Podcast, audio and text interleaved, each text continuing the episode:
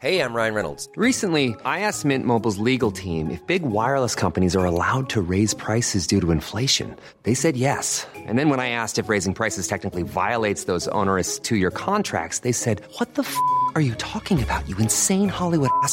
F- So to recap, we're cutting the price of Mint Unlimited from $30 a month to just $15 a month. Give it a try at mintmobile.com slash switch. $45 upfront for three months plus taxes and fees. Promo rate for new customers for limited time. Unlimited more than 40 gigabytes per month. Slows. Full terms at mintmobile.com.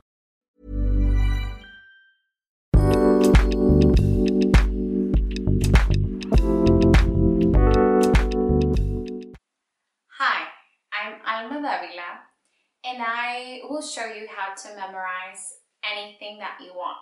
There are many ways to memorize, for example, the days of the week in Spanish, and uh, it's important to know that motivation and interest are fundamental in this process, but that depends entirely on you and uh, what depends on me or what is left for me to do is to provide memorization techniques. Uh, so here we go. Number one, learn a song. What I mean by this is that when I was younger, when I was little, I remember memorizing a bunch of songs uh, to learn new vocabulary. Even though it was unconscious at the time, I can still remember the lyrics to those songs, and it really helps when you want to memorize vocabulary. So, if you like music, this technique is perfect for you. Number two, link to familiar things and make a story. Uh, so the objects, the places, or people that are familiar uh, to us can give us clue to help us remember something. Uh, what I mean by this is uh, let's make an acronym with the days of the week. We would have L, M, M, uh, J, V, S, D for lunes, martes, miércoles, jueves, viernes, sábado y domingo. Okay, so let's take the L for lunes. L, uh, my cousin Louis starts with the letter L, just like lunes, and my cousin Louis loves Sundays.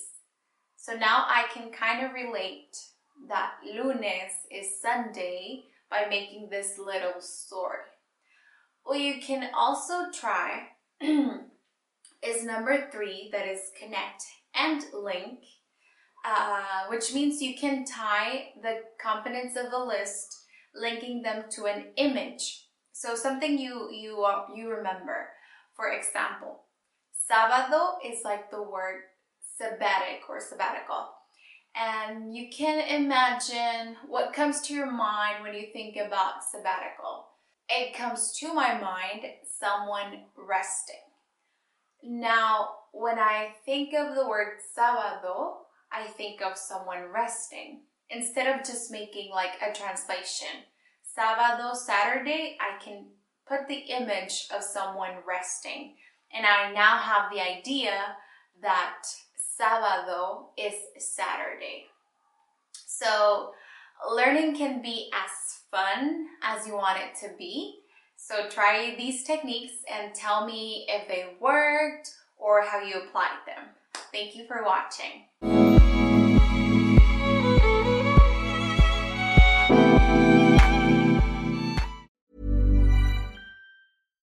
If you're looking for plump lips that last, you need to know about Juvederm lip fillers. With Juvederm Volbella XC and Juvederm Ultra XC, your lip look, whether it's subtle or bold, can last up to one full year with optimal treatment and no additional maintenance. Find a licensed specialist and see if it's right for you at juvederm.com today. That's J U V E D E R M.com. Add fullness to lips in adults over 21 with Juvederm Volbella XC or Juvederm Ultra XC. Do not use if you have severe allergies or a history of severe allergic reactions, or if you're allergic to lidocaine or the proteins used in Juvederm. Tell your doctor if you have a history of scarring or taking medicines that decrease the body's immune response or that can prolong bleeding. Common side effects include injection site redness, swelling, pain, tenderness, firmness, lumps, bumps, bruising, discoloration, or itching. As with all fillers, there's a rare risk of unintentional injection into a blood vessel, which can cause vision abnormalities, blindness, stroke, temporary scabs, or scarring. For full important safety information, visit juvederm.com.